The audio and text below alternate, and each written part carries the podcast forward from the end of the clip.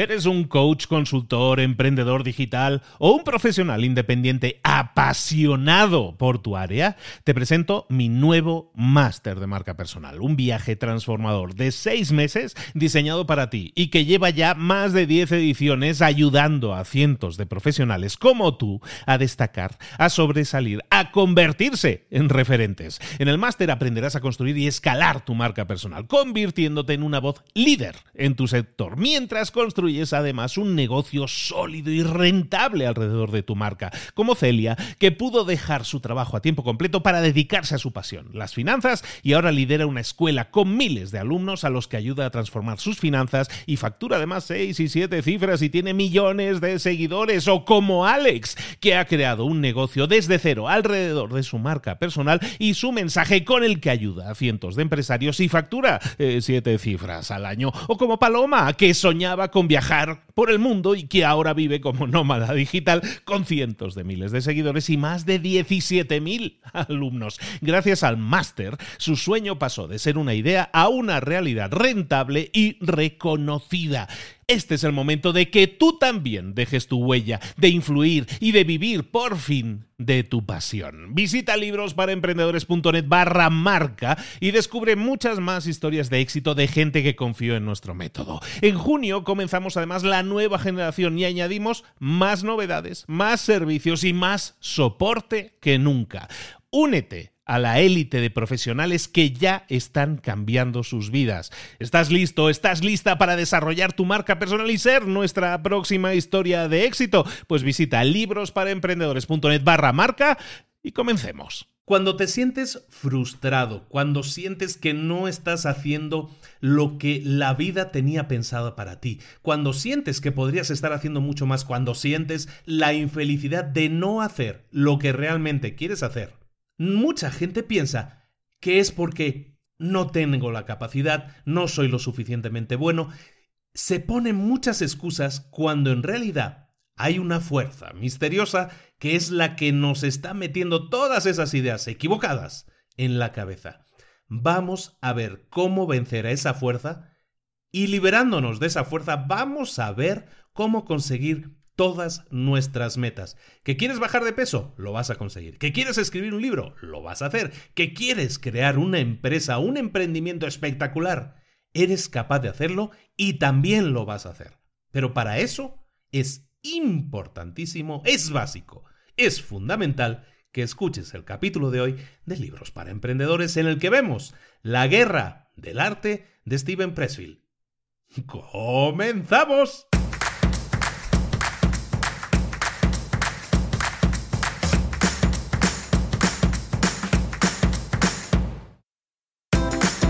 Bienvenidos al podcast Libros para Emprendedores. Para alcanzar el éxito en cualquier negocio que quieras emprender, debes formarte, debes estudiar, aprender para emprender. Y para ello, no hay nada mejor que un libro. En el podcast Libros para Emprendedores te ayudamos de tres maneras. Primero, seleccionando los mejores libros del mercado para ayudarte a emprender, a mejorar en tu emprendimiento. Segundo, te ofrecemos gratis un resumen de los puntos más valiosos explicados en cada libro. Y tercero, te damos finalmente pasos a seguir para poner en práctica todas esas lecciones aprendidas y así poder acortar tu camino hacia el éxito ya sea marketing, ventas, liderazgo, emprendimientos, mentalización, eh, vamos a analizar lo mejor de lo mejor de los mejores libros del mercado y te lo vamos a dar todo bien masticadito y listo para ser aplicado.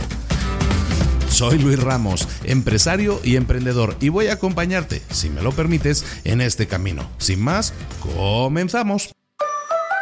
Muy buenas a todos, bienvenidos un día más a Libros para Emprendedores. Esta semana vamos con un libro que también, también tenía yo muchas ganas de, revisar. Buenos, bueno, muy buenas a todos. Este libro se llama eh, La Guerra del Arte. Es un juego de palabras con el famosísimo libro escrito hace miles de años de Sun Tzu que se llamaba El Arte de la Guerra. Bueno, pues este señor que se llama Steven Pressfield, que escribió en el año 2002 este libro, lo tituló La Guerra del Arte, The War of Art. Y este señor Steven Pressfield es una persona muy interesante. Tiene una historia súper apasionante. Te recomiendo que te entretengas un día a leerla si quieres por la Wikipedia. Yo creo que debe estar. Porque ha sido como aventurero, ha sido marine, ha sido un poco de todo. Y desde hace muchos años, desde los años 70, se dedica a escribir novelas. Y durante toda su vida ha escrito novelas, es decir, libros de ficción. Y uh, llegó el año 2002 y fue cuando escribió este libro, que es una especie de, podríamos llamar casi ensayo, libro de autoayuda, libro de mentalización, en el que básicamente lo que hace es plasmar sus experiencias como, pues como escritor, ¿no? Las experiencias, sobre todo, lo traumático que puede llegar a ser para otras personas el ponerse a escribir, el decir si es o no es escritor. El, tema con la guerra del arte es que toda la enseñanza que, da, que, explica en el libro, que es, muy, es un libro muy fácil de leer, muy rápido, son 160 páginas más o menos, se lee en una sentada muy rápidamente porque los capítulos son también muy, muy, muy cortos. Bueno, pues esas enseñanzas sirven no solo para el que quiera ser escritor, sino también para el que quiera ser empresario o para la persona que quiera bajar de peso, en definitiva para cualquier persona que quiera ponerse a hacer algo, pero le cueste eh, le, esté costando por alguna razón, ¿no? Y lo que se habla en este libro es precisamente de eso, de las razones que nosotros tenemos, nos ponemos, nos imponemos, o a veces cómo funciona nuestro cerebro a ese tipo de niveles y que nos impiden realmente hacer las cosas. Eso en el libro es lo que él llama la resistencia, la resistencia que se nos aplica a nuestra mente para que no hagamos las cosas. Y, son malas jugadas que nos hacemos a nosotros mismos o malas jugadas que nos puede hacer el entorno. Vamos a hablar de todo eso hoy en, el resumen de este libro. Es interesantísimo, como te comentaba, escrito en el año 2002, el primer libro de no ficción de Steven Pressfield. Tuvo muchísimo éxito, tiene muchísimo éxito hoy en día todavía. Es uno de los libros más recomendados por todos los gurús porque realmente te toca directamente al corazón, te toca directamente a la cabeza, pero también te toca directamente al corazón a todos esos problemas, a todos esos eh, bloqueos, muros que nosotros nos ponemos o otros nos ponen para intentar conseguir nuestras metas y tus sueños. Ahora mismo, en el grupo de retos para emprendedores, estamos con un. Pues estamos haciendo ahora mismo un reto que tiene que ver con, con hacer cosas que te acerquen a, tu meta, ¿no? Y hay gente que se está encontrando con problemas para aplicar eh, esos retos, para llevarlos a la práctica. Y todo eso Toda esa problemática de estas personas tiene mucho que ver con lo que vamos a ver hoy, con la resistencia. Como digo, es su primer libro de no ficción, no ha sido el último, tuvo mucho éxito y de ahí sacó una especie, llamémoslo, continuación a este, a este libro y luego pues ha seguido escribiendo libros de no ficción y libros de ficción intercalando. Bueno, sin más nos, eh, nos ponemos directamente con el contenido. El, libro empieza con, un, eh, con una declamación muy fuerte. Dice, hay un secreto que los escritores de verdad saben y que los escritores que quisieran ser escritores no saben. El secreto es este. La parte de escribir no es la difícil. Lo que es difícil es sentarte a escribir. Lo que nos impide sentarnos es la resistencia. Es exactamente eso, ¿no? Cuando tú te pones a hacer cualquier cosa, o tú, mejor dicho, cuando tú te impones o quieres decir, yo es que quiero ser escritor, voy a escribir un libro, pero nunca te decides a ponerte a ello. O siempre dices, bueno, empiezo el lunes, empiezo mañana. No suena lo típico, ¿no? De las dietas, el lunes empiezo, ¿no? Ahí interviene una fuerza misteriosa que Steven Pressfield llama la resistencia. La mayoría de nosotros tenemos dos vidas. Una, la vida que estamos viviendo, la vida que vivimos, y la otra es la vida que no vivimos, pero que está dentro de nosotros. La fuerza que separa esas dos vidas es lo que llamamos la resistencia, o lo que vamos a llamar la resistencia. ¿Te acuerdas del momento en que pensaste, a lo mejor de niño pequeño, pues yo quiero ser bombero o yo quiero ser doctor, que soñaste con hacer algo, pero es algo que se ha quedado en el olvido porque nunca tuviste o la valentía o la oportunidad o no tuviste la excusa perfecta para ponerte a ello? Ahí es donde aparece la resistencia. La resistencia es la fuerza más tóxica del planeta. Es la raíz de prácticamente toda la infelicidad, toda la pobreza, enfermedad, de todos los problemas graves de toda nuestra sociedad. Porque nuestra sociedad se compone de personas singulares y en todas ellas se aplica en mayor o menor medida, en mayor o menor grado, la resistencia a hacer las cosas, a cumplir con nuestros sueños, a salir, como decimos nosotros muchas veces, de nuestra área de confort. Un ejemplo muy interesante. Imagínate que estamos hablando de una mujer que durante toda su vida ha sido ama de casa y se ha dedicado a cuidar a sus hijos. De repente descubre que tiene cáncer, que le quedan seis meses de vida. Lo hemos visto en muchas películas, ¿no? Que aplican esta premisa y esa persona, en este caso digamos una mujer, de repente intenta acelerar su vida y vivir su vida al máximo durante esos seis meses de vida restante que le quedan. Y eh, renuncia a su trabajo y, se pone con su sueño que tuvo toda la vida, que su sueño a lo mejor era escribir canciones, ¿no? O ser cantante. Ese es un sueño que tenía, pero que renunció a él porque pues tenía que cuidar a sus hijos, cuidar a su casa, cuidar a su familia. De repente, esa mujer es rodeada por gente que dice, pues esta mujer está loca, o sea, debería estar con su familia, disfrutar de estos últimos momentos, y mírala a ella que se pone ahora como cantante, está como loca, ¿no? Ella, en cambio, nunca se ha sentido tan feliz como en este momento. Mágicamente ha puesto en marcha un mecanismo para derrumbar la resistencia y para ponerse a hacer lo que siempre soñó. Y, como nota final, pues decir que esa mujer Resulta que a los pocos meses de vivir la vida como siempre la soñó, resulta que su cáncer va en remisión. ¿Cuánta gente no conocemos que se haya hundido en la depresión, en las drogas, en el alcohol o simplemente en la infelicidad, en las neurosis, simplemente porque no ha hecho lo que de verdad sienten en su corazón, lo que de verdad su corazón les dicta que deberían estar haciendo. ¿Cuánta gente no conocemos que a un nivel u otro no esté sintiendo a lo mejor esa infelicidad por no tener sueños cumplidos, por dejar esos sueños sin cumplir y dejarlos como sueños imposibles? La única cosa que nos separa de nuestros sueños a ti, a mí, a cualquiera, la única cosa es esa fuerza misteriosa y realmente fuerte que vamos a llamar la resistencia. Este libro se divide en tres partes. La primera parte es la que se encarga de definir la resistencia como tal. Se dice definiendo al enemigo. La segunda parte vamos a ver cómo combatir al enemigo, cómo combatir a la resistencia. Y la tercera parte la vemos al final. Es un poco más filosófica y más elevada, pero vamos a ver qué te parece. Empezamos con la primera parte. Vamos a definir a la resistencia, ese gran enemigo nuestro.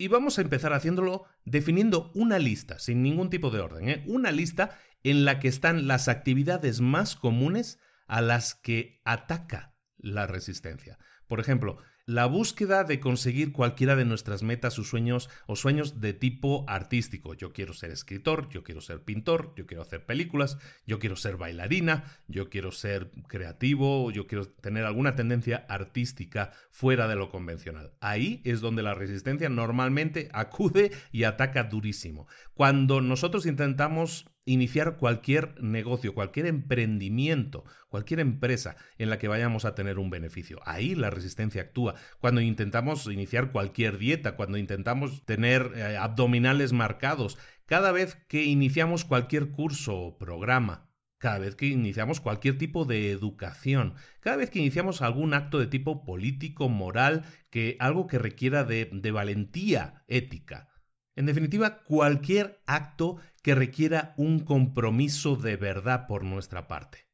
Cualquier acto en el que la gratificación no sea inmediata, sino que tenga una gratificación a medio o largo plazo, cualquiera de esos va a provocar la aparición de la resistencia. ¿Cuáles son las características de la resistencia? Está claro que la resistencia es invisible, no podemos verla, no podemos tocarla, no podemos olerla, pero es una fuerza negativa que nos repele, que nos distrae, que nos impide que hagamos las cosas que necesitamos hacer. Siempre intentamos localizarla en las personas o en las cosas o en las situaciones que nos rodean, en nuestras familias, en nuestras esposas, en nuestros niños, en nuestros jefes, en nuestros trabajos, pero la resistencia no es algo periférico, no es algo externo. La resistencia viene, crece del interior, de nuestro interior. Nosotros la generamos y nosotros la perpetuamos. La resistencia es nuestro enemigo interior. Y la resistencia es engañosa, busca engañarnos siempre. Nos dirá cualquier cosa que sea necesario decirnos, aunque sea mentira, para evitar que hagamos lo que necesitamos hacer, para evitar que hagamos el trabajo que nosotros definimos que queremos hacer. La resistencia es implacable como Alien, como Terminator, como Tiburón. No es algo con lo que tú puedas razonar, es una máquina de destrucción masiva, es implacable, es infatigable. Su única misión es impedirte que hagas tu trabajo. La resistencia es impersonal, no sabe ni quién eres ni le importa. Lo único que le importa es que es una fuerza de la naturaleza y actúa con un único objetivo, impedirte hacer tus tareas, hacer tu trabajo. La resistencia es infalible, siempre apunta al norte, al verdadero norte, su verdadero norte. Su verdadero norte evidentemente es detenernos, impedirnos que hagamos lo que estamos haciendo. Y ojo, la fuerza que aplica la resistencia contra nosotros es proporcional a la importancia de las cosas que nosotros queramos hacer. Es decir, cuanto más importante sea lo que nosotros necesitamos hacer, más fuerte será la resistencia que se oponga a ello. La resistencia es universal. Da igual en quién pienses, todos ellos se han enfrentado alguna vez a la resistencia, por muy exitosos o muy espectaculares que sean los resultados que la gente consiga. La resistencia es universal, aplica a todos, todos se enfrentan a ella, nadie se salva. Y la resistencia nunca duerme. Da igual que estés en la cima, que estés en lo más alto, la resistencia siempre te ataca.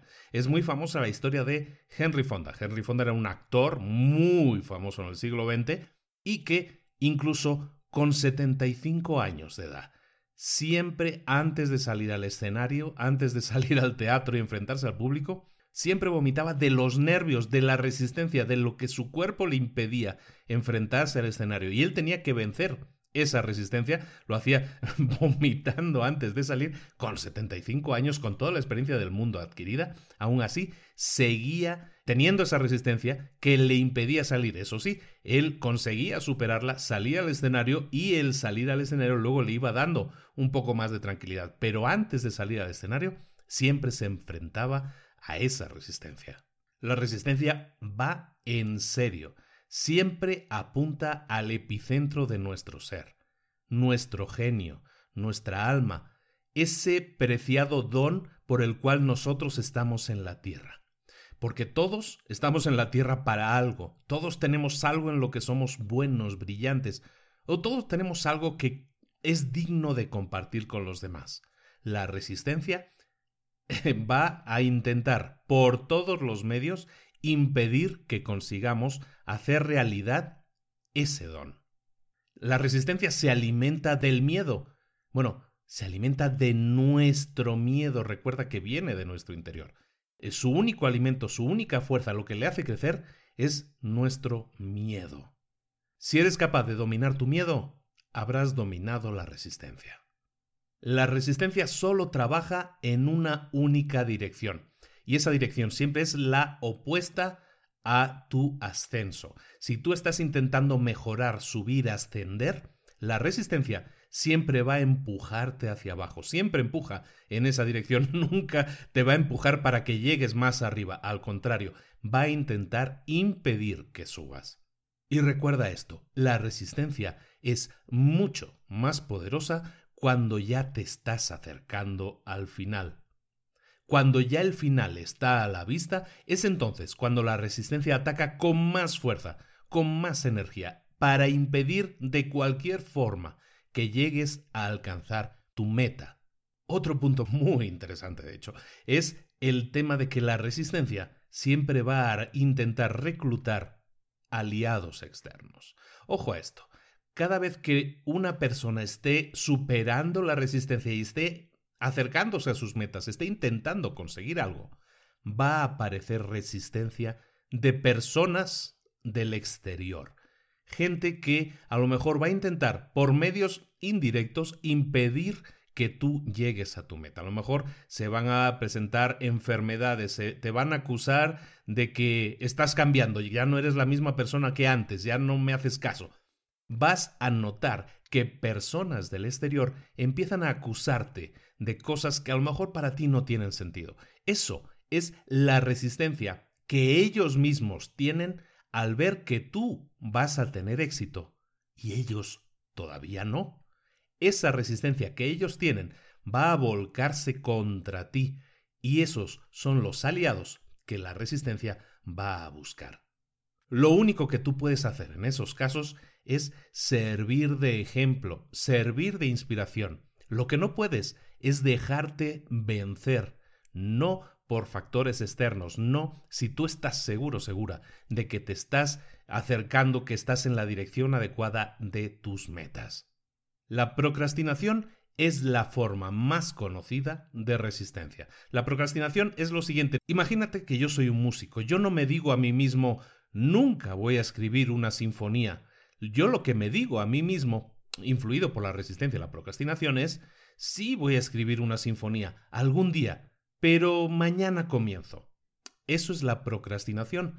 No es decir no a tus metas, es decirle sí, pero dejarlas, atrasarlas, impedir que se empiecen a realizar. Esa es la resistencia en forma de procrastinación. El problema de la procrastinación es que se puede convertir en un hábito. Nunca, nunca, nunca te olvides de que tú estás aquí para cambiar vidas. Puedes cambiar vidas. Por lo tanto, la manera de vencer la procrastinación es sentarte y hacer lo que tienes que hacer, hacer tu trabajo.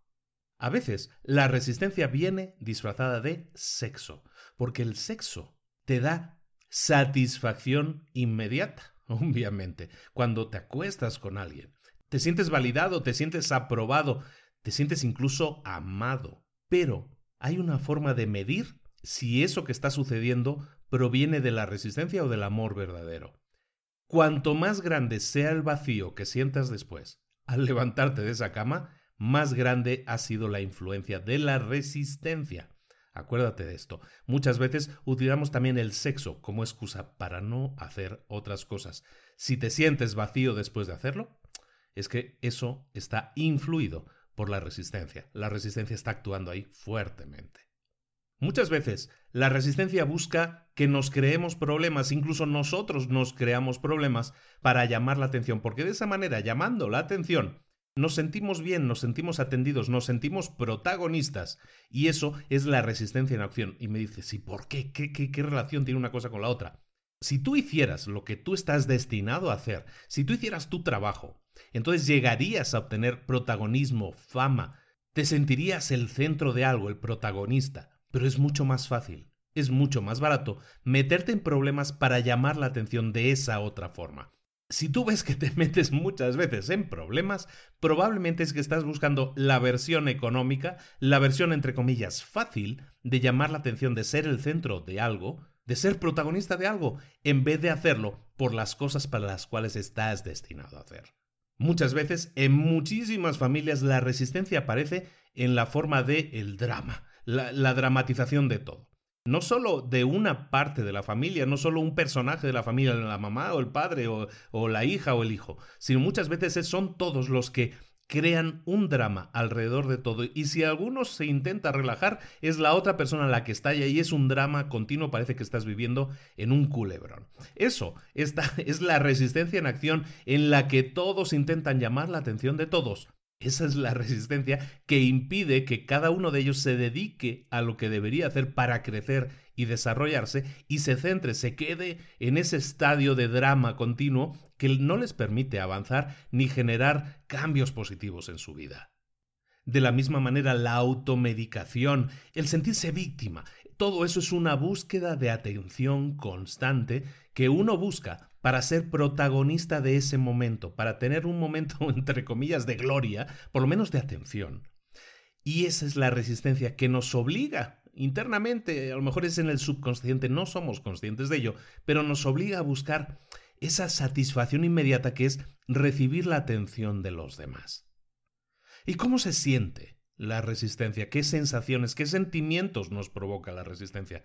Pues muy fácil, todo sentimiento negativo que tú sientas, la infelicidad, el aburrimiento, la falta de satisfacción, el estar disgustado continuamente, el odiarte a ti mismo, el no sentirte validado para hacer las cosas, el no sentirte lo suficientemente bueno, todos esos sentimientos son en realidad resistencia aplicada a ti y a tu vida. Y hay gente que puede caer en la más profunda de las depresiones. Y todo eso es provocado por la resistencia también, que nos impide desatarnos, soltarnos y ser libres para hacer lo que realmente queremos hacer y preferimos a veces doblegarnos ante esa sensación negativa y decirnos que es que no hay salida, es que no puedo hacer otra cosa. Otro punto en el que podemos detectar cómo la resistencia nos ataca es cuando nos critican. Si la gente nos critica y eso nos afecta profundamente, entonces probablemente lo estamos haciendo por culpa de la resistencia. Si tú estás haciendo algo en lo que crees, si, si estás haciendo algo que te llena, que ese es tu mandado, eso es lo que has venido a hacer, entonces las críticas, de alguna manera, como dicen por aquí, te deben resbalar porque tú sabes que el proceso es lo que te está llenando, lo que estás haciendo te está llenando. Y entonces las críticas no te afectan como tal, porque tú no lo estás haciendo para los demás, sino que lo estás haciendo para ti. Y si otros no te aceptan, ese será problema de ellos y su manejo de la resistencia. Eso a ti no te afecta porque tú estás orientado a hacer lo que a ti te gusta, estás haciendo lo que te inspira a hacer esta vida. En cambio, muy atentos a este punto. La resistencia y el miedo, y el gran miedo, el terror. ¿No te ha pasado a veces estar paralizado de miedo? Pues eso, que podría ser eh, pensar, podríamos pensar, no, pues eso es la resistencia, está clarísimo. En cambio, cuando estamos paralizados por el miedo, eso es una buena señal. El miedo, el terror es bueno. Igual que, que dudar de uno mismo, el terror es un indicador. El miedo nos dice que tenemos que hacer algo. Y nos está indicando qué es lo que tenemos que hacer. Aquello a lo que más miedo le tengamos, aquello por lo que más miedo sintamos, eso es realmente lo que deberíamos hacer. La resistencia nos va, como decíamos, se alimenta del miedo, va a utilizar el miedo como esa barrera que va a levantar entre tú y lo que estás destinado a hacer. Cuanto más alta veas la barrera, ese es el camino al que tienes que dirigirte y trabajar para romper esa barrera. El miedo te señala el camino a seguir. Nunca vas a conseguir eh, llegar a tu máximo si no sales de tu zona de confort, que se dice normalmente. La zona de confort es la zona en la que te sientes cómodo, en la que no corres riesgos. Donde veas que hay más riesgo, donde veas que hay a lo mejor más dificultad, ese es el camino en el que deberías enfocarte a alcanzar, porque ahí es donde está tu verdadero premio. Los delirios de grandeza sí, en cambio, son un símbolo de resistencia aplicada. Cuando uno tiene fantasías de algo grandioso, de yo voy a ser el número uno, yo voy a ser el mejor, esos son los que se llaman delirios de grandeza, ¿no? Eh, todo eso son síntomas de la resistencia aplicada a ti, son los símbolos, son los signos de un amateur, de un aficionado. Los profesionales de verdad saben que el éxito, la felicidad, todo eso viene como un subproducto, viene como un añadido al trabajo que tú realizas. La diversión, el estar lleno, el sentirse realizado, viene del propio hecho de trabajar, no del resultado de tu trabajo. Por lo tanto, cuando haya críticas, es por un tema de resistencia, si te afectan las críticas. También los sueños, las fantasías de grandeza, de la misma manera, son síntomas de resistencia porque te señalan como un aficionado. Y vamos a ver en la segunda parte del libro que la forma de combatirla es evitando ser un aficionado y intentar convertirnos en un profesional. Pasemos, por tanto, a la segunda parte del libro. En el libro lo llaman el libro 2, ¿no? Y el libro 2 se llama Combatir la resistencia. Y combatir la resistencia se hace convirtiéndonos en un profesional. Tengamos bien clara la diferencia entre un profesional y un aficionado. Todo aspirante a artista que ha sido derrotado por la resistencia, todos ellos comparten un rasgo en común. Todos piensan como aficionados. Ninguno se ha convertido todavía en profesional. ¿Qué es un profesional? Ojo, un profesional, mm, cuando decimos profesional no estamos hablando de doctores, de abogados, de esos son profesiones. Cuando hablamos de un profesional, hablamos de la forma en que tú enfocas, la forma en que tú realizas las cosas. Un aficionado eh, no trabaja a tiempo completo, un profesional sí trabaja a tiempo completo en lo que le gusta. Un aficionado puede a lo mejor solo hacer lo que le gusta, pero solo lo hace el fin de semana. Es un aficionado. Un profesional lo hace los siete días de la semana. Un profesional ama tanto lo que hace que dedica su vida a eso. Se compromete a tiempo completo. Eso es lo que significa convertirse en profesional. La resistencia odia cuando nos convertimos en profesionales, porque entonces ya no tiene por dónde meterse. Estamos haciendo lo que amamos, nos estamos dedicando a tiempo completo a lo que queremos hacer, ahí la resistencia no tiene por dónde meterse. Una vez le preguntaron a un escritor famoso, se llamaba Somerset Maugham, le preguntaron si escribía siempre, si tenía algún horario, si tenía alguna agenda a la hora de escribir, o escribía cuando, cuando le llegaba la inspiración. Y, me, y entonces él decía, yo escribo solo cuando me llega la inspiración, pero afortunadamente la inspiración me llega todos los días a las 9 en punto de la mañana. Eso es ser un profesional. Un profesional tiene esos hábitos ya engranados en sí y sabe que a determinada hora se va a sentar y eso va a activar todos los mecanismos que van a provocar que el trabajo fluya, se convierta en un hábito. Para todos los que están en el grupo de retos para emprendedores, creo que todo esto les va a sonar mucho. Y eso es lo que yo pretendo generar en esos retos, generar profesionales, gente que empiece a hacer lo que desea hacer, que se centre en un objetivo y que haga cada día, cada día, cada día, sin parar, vaya sumando acciones que le acerquen cada día más a su meta. Eso, según este libro, es ser un profesional. Muchos en el grupo ya están empezando a ser súper profesionales. Un profesional se rige siempre por el principio de la prioridad. Ese principio define que tú debes conocer la diferencia entre lo que es urgente y lo que es importante. ¿Y qué es lo que debes hacer primero? Siempre lo que es importante. Y lo que es más importante para un profesional es el trabajo. Ese es el, el, juego en el que está metido, eso es lo que tiene que hacer, ese es el campo en el que es bueno, en el que es brillante, y es a lo que se debe dedicar, a lo más importante. Eh, importante no quiere decir importante para el planeta, para la supervivencia de la raza humana, o quizás sí, si eres un científico que está investigando la cura del cáncer, pero eh, no se refiere a importante para la humanidad, aunque pudiera serlo, se refiere a que sea importante para ti, Tú decides lo que es importante para ti y es a eso a lo que te tienes que enfocar, a crear el hábito de dedicarte a eso. Pero atención a este comentario que voy a hacer ahora, porque hay algo importante que te tiene que servir, que te tiene que hacer pensar. Tú ya eres un profesional aunque no estás haciendo quizás lo que deberías estar haciendo, tú ya eres un profesional. Todos, básicamente creo que la mayoría de los que me escuchan, todos trabajamos, trabajamos por dinero, somos profesionales, todos reciben algún tipo de remuneración, de sueldo. ¿Qué es un profesional? ¿Cuáles son las cualidades que definen a un profesional? Pues para que a ti te paguen, tú tienes que ir al trabajo todos los días. Ese es el punto básico, ¿no? O sea, tienes que aparecer todos los días. Segundo punto, tienes que ir, no importa lo que pase, si llueva o truene, tú tienes que ir igualmente, eso no afecta, tienes que ir a trabajar, es tu compromiso con el trabajo. Te tienes que quedar en el trabajo todo el día, ese también es un compromiso que adquieres con el trabajo. Y también estás comprometido con ese trabajo a la larga, o sea, no es que vayas a ir tres días y ya, sino tú entras a un trabajo para trabajar, en teoría, durante bastante tiempo. Y lo que está en juego en un trabajo es muy importante, lo que tú estás apostando ahí es tu vida, porque de eso depende tu comida, el alimentar a tu familia, la educación de tus hijos, o sea, lo que tú estás apostando ahí es muy importante. Y además, aceptas una remuneración por tu trabajo, no estás ahí por diversión, estás ahí, trabajas por dinero. Además, si vamos a un trabajo, o si nos contratan en un trabajo, mejor dicho, es porque dominamos la técnica requerida para ese puesto de trabajo, si no, no nos hubieran contratado, ¿de acuerdo? Entonces, todo eso son características de un profesional.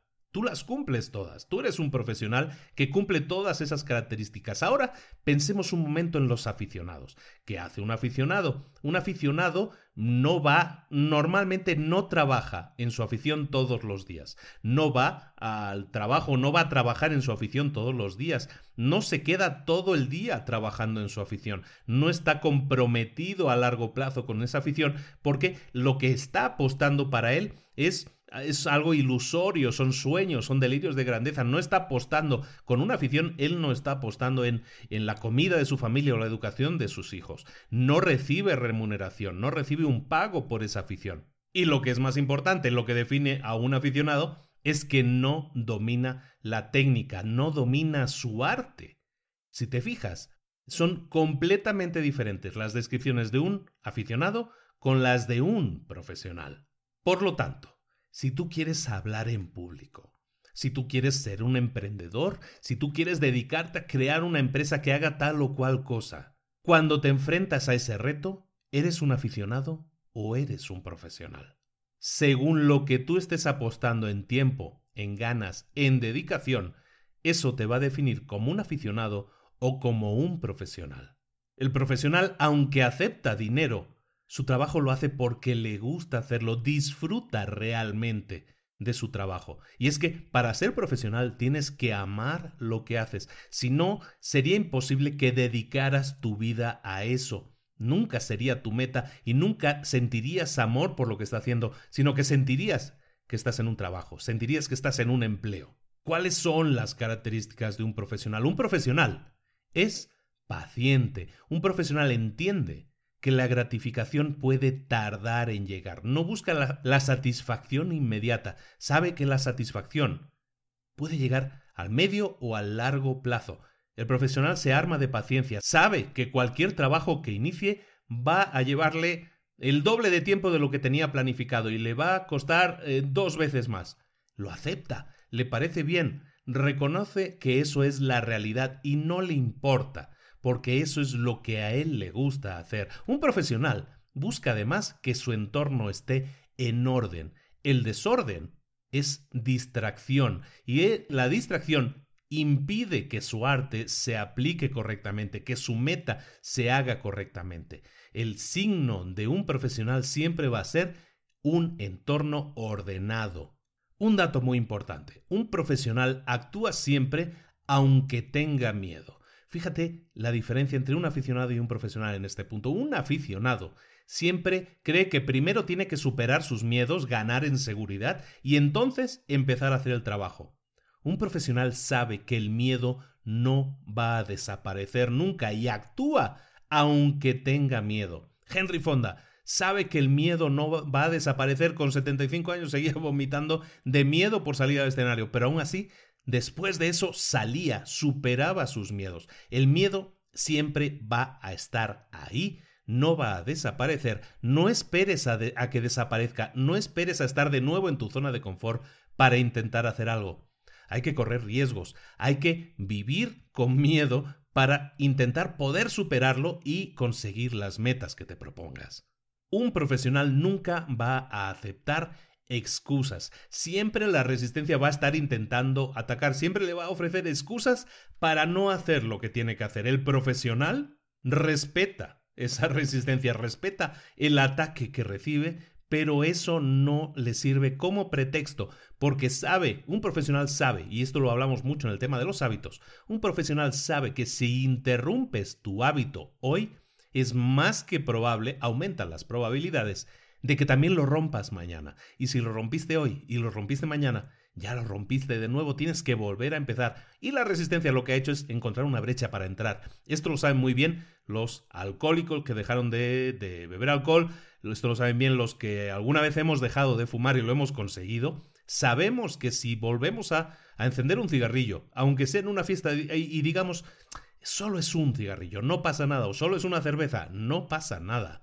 En realidad sí pasa, porque es una brecha por la cual la resistencia vuelve a entrar y decir, ah, pues solo fue un cigarrillo, no pasó nada, y mañana me fumo otro, y al día siguiente me fumo dos, total, solo son dos. Y al final no te das cuenta y la resistencia se volvió a apoderar de ti y concluyó que tú podías dejar tus hábitos porque tú los rompiste una sola vez.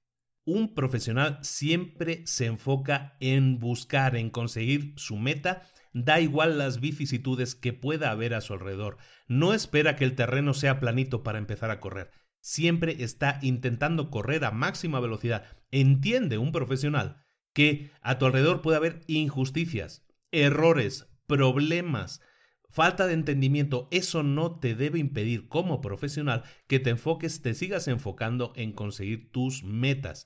Si te agarras, si te escudas en una injusticia para quejarte, para sentarte y decir, es que mira lo que me pasó, lo que estás haciendo es convertirte de nuevo en un aficionado que acepta presiones externas para dejar de hacer lo que sí necesita estar haciendo. Un profesional se va a dedicar siempre a dominar, a perfeccionar siempre un poco más sus técnicas.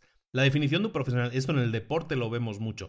Pensad en, para mí, un ejemplo, Rafa Nadal, tenista español de, de, Mallorca, y este tenista yo lo llevo siguiendo, pues, ¿cuánto llevará jugando? Ya como 12, 14 años, desde que era un muchacho.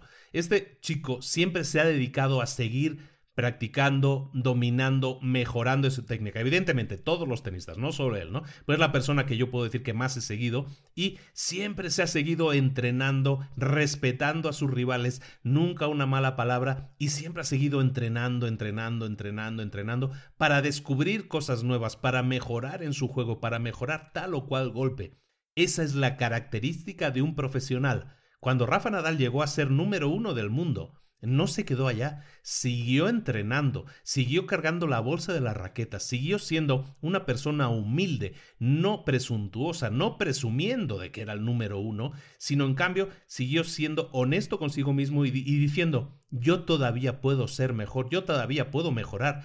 Michael Phelps, cualquier deportista de altísima élite, se caracteriza por ser súper profesional en sus entrenamientos ¿Por qué? Porque siempre quiere dominar y mejorar en su técnica. Esa es la característica de un profesional de verdad. Un profesional no se toma el fracaso como algo personal, siempre se distancia personalmente de lo que hace. Lo que hace y lo que es son dos cosas diferentes. Él es un profesional de lo que hace. Si fracasa, si tiene algún tipo de fracaso, no se lo puede tomar como algo personal. Si te lo tomas como algo personal, automáticamente la resistencia entra y va a encontrar excusas para obligarte a dejar lo que estás haciendo.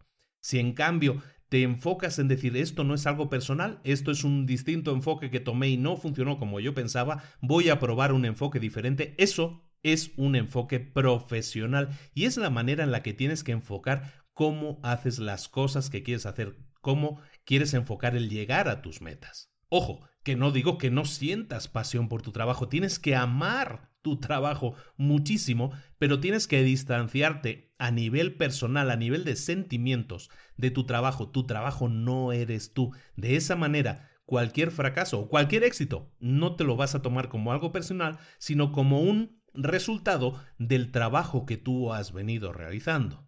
Por lo tanto, recuerda esto, ni existe la humillación personal, ni la humillación, ni el rechazo, ni las críticas. Todo eso son reflejos, si te afectaran, todo eso serían reflejos de que la resistencia está haciendo mella en ti, que te sientes agredido de alguna manera, te sientes vulnerable y como tal la resistencia encuentra la brecha para entrar en ti y hacerte dudar de si debes seguir. Un profesional acepta esas adversidades, las sufre, las soporta, las aguanta y sigue adelante, porque, como decíamos antes, ese tipo de adversidades le tienen que resbalar, tiene que creer en lo que está haciendo. Tienes que creer en lo que estás haciendo. Por lo tanto, recuerda esto, si quieres ser profesional, tienes que validarte a ti mismo. Tú validas el trabajo que estás haciendo, no los demás. No puedes esperar una crítica positiva para saber que estás en el buen camino. Las acciones de otros no determinan tu trabajo, tú lo determinas.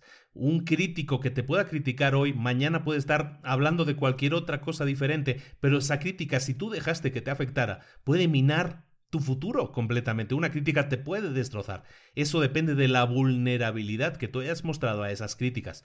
No lo hagas, no seas vulnerable, sé tu propio crítico y acepta solo las críticas que vienen de ti como críticas válidas. Un profesional siempre va a reconocer sus limitaciones, va a contar con un contable, con un abogado, con un agente, con todo aquel personal que sea necesario para ocuparse de las áreas en las que él no es brillante. Lo hemos hablado muchas veces. Tú te tienes que dedicar, cuando hablamos de crear sistemas, ¿no? Y, y un sistema no deja de ser el traspasar acciones repetitivas o acciones a que a lo mejor tú no eres bueno, traspasárselas a otra persona que sea buena. Yo no soy un abogado, ni pretendo serlo. Puedo conocer algo de leyes, sí, porque pues para eso estás en, en temas de empresa, pero todos los temas de empresa legales los lleva un abogado. Todos los temas de contabilidad los lleva un contable, mi contador. Todos esos temas yo los delego en gente que es profesional en lo que hace. Yo no soy profesional en estas cosas ni quiero llegar a serlo. Yo me debo ocupar en lo que yo soy bueno, en lo que yo soy profesional. para acabar entonces con este módulo, decir solo una cosa. No tiene misterio convertirse en profesional. Es una decisión que tomas tú por tu propia voluntad. Nosotros decidimos lo que queremos ser. Si nosotros nos visualizamos como profesionales y lo hacemos, ya lo habremos conseguido.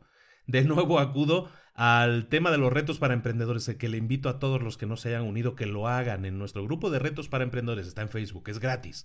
Tratamos todos esos temas, enfoco los retos para conseguir todo esto. Nuestro primer reto, el reto de agosto de 2016, depende cómo lo estés escuchando. En agosto de 2016 iniciamos un reto que era el de la mañana milagrosa. Parte de esa mañana milagrosa tiene que ver con esta mentalización que tú te visualices en lo que quieres ser, tu verdadera meta, que identifiques en lo que quieres convertirte, a dónde quieres llegar, dónde te ves, y que te conviertas en esa persona desde ya, que empieces a comportarte como tal, a hacer lo que has venido a hacer, a, dedicarte a lo que tienes que dedicarte, a convertirte, según dicen en este libro, en un profesional. Y la única manera de conseguirlo es que tú tomes esa decisión, que tú te visualices y sepas realmente, sientas en tu corazón que eso es lo que quieres llegar a ser.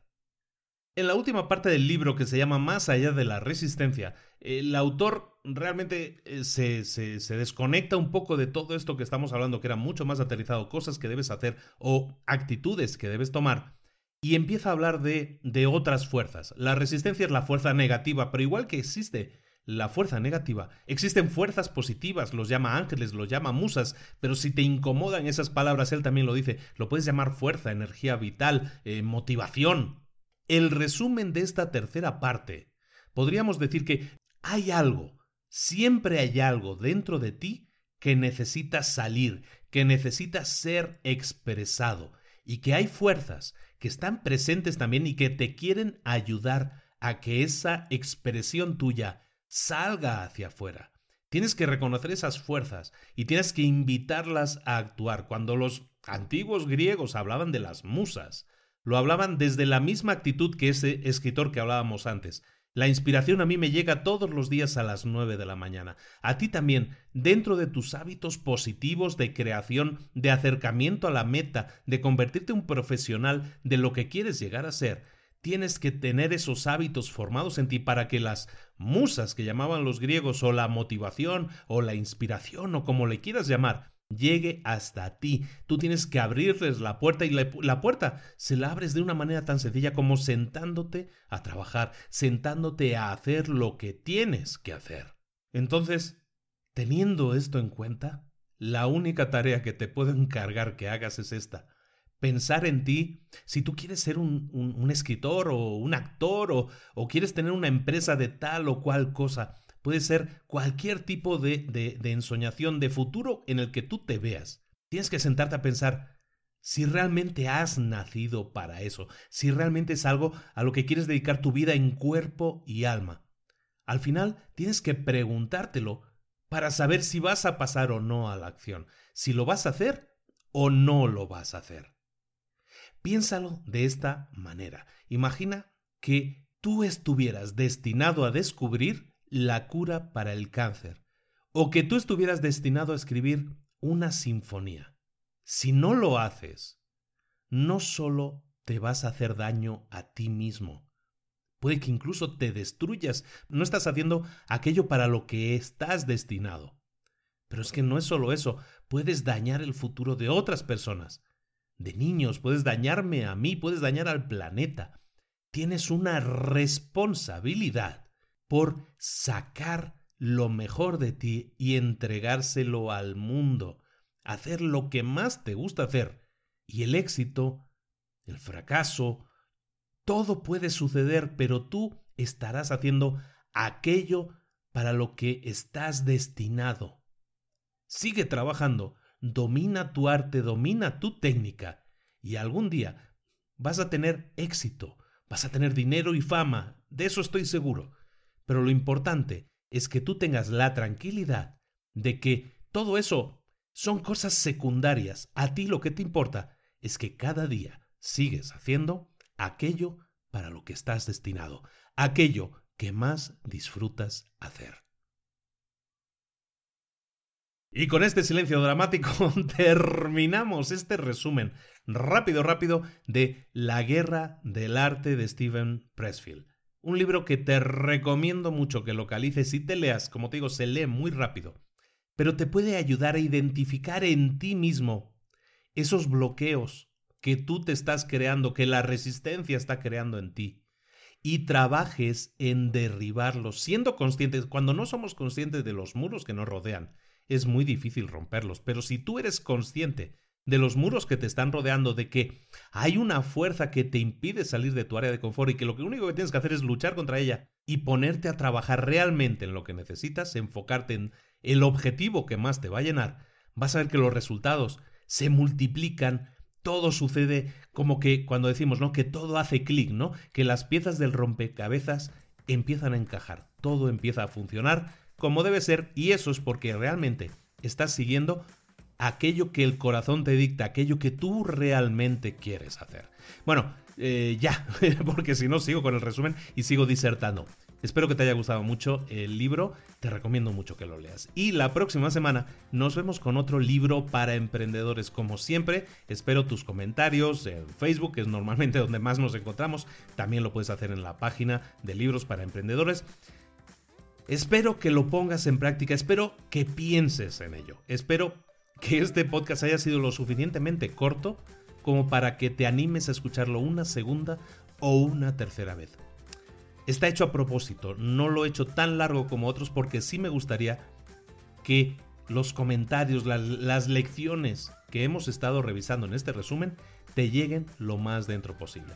Ojalá y así sea. Te agradezco mucho que sigas ahí, que me apoyes, que me des muchos me gusta en Facebook, que te unas a nuestro grupo de retos y también te pido mucho que dejes comentarios súper positivos, o por lo menos que dejes comentarios realistas. Todo comentario constructivo me ayuda mucho a mejorar. Y lo dejes en la página de iTunes, que lo dejes en iBox, donde tú creas necesario, donde sea la plataforma a través de la cual nos escuches.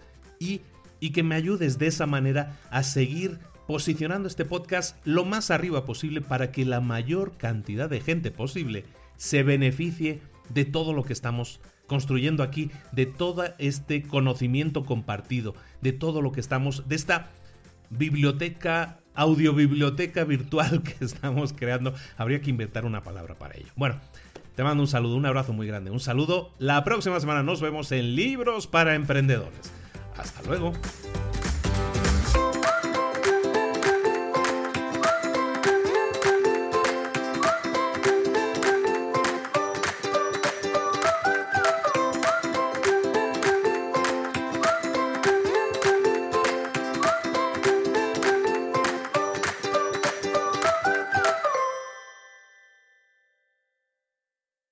¿Eres un coach, consultor, emprendedor digital o un profesional independiente apasionado por tu área? Te presento mi nuevo máster de marca personal, un viaje transformador de seis meses diseñado para ti y que lleva ya más de 10 ediciones ayudando a cientos de profesionales como tú a destacar, a sobresalir, a convertirse en referentes. En el máster aprenderás a construir y escalar tu marca personal, convirtiéndote en una voz líder en tu sector, mientras construyes es además un negocio sólido y rentable alrededor de tu marca, como Celia, que pudo dejar su trabajo a tiempo completo para dedicarse a su pasión, las finanzas, y ahora lidera una escuela con miles de alumnos a los que ayuda a transformar sus finanzas y factura además seis y siete cifras y tiene millones de seguidores, o como Alex, que ha creado un negocio desde cero alrededor de su marca personal y su mensaje con el que ayuda a cientos de empresarios y factura eh, siete cifras al año, o como Paloma, que soñaba con viajar viajar por el mundo y que ahora vive como nómada digital con cientos de miles de seguidores y más de 17.000 alumnos. Gracias al máster, su sueño pasó de ser una idea a una realidad rentable y reconocida. Este es el momento de que tú también dejes tu huella, de influir y de vivir por fin de tu pasión. Visita librosparaemprendedores.net barra marca y descubre muchas más historias de éxito de gente que confió en nuestro método. En junio comenzamos además la nueva generación y añadimos más novedades, más servicios y más soporte que nunca. Únete a la élite de profesionales que ya están cambiando sus vidas. ¿Estás listo? ¿Estás lista para desarrollar tu marca personal y ser nuestra próxima historia de éxito? Pues visita librosparaemprendedores.net barra marca y comencemos.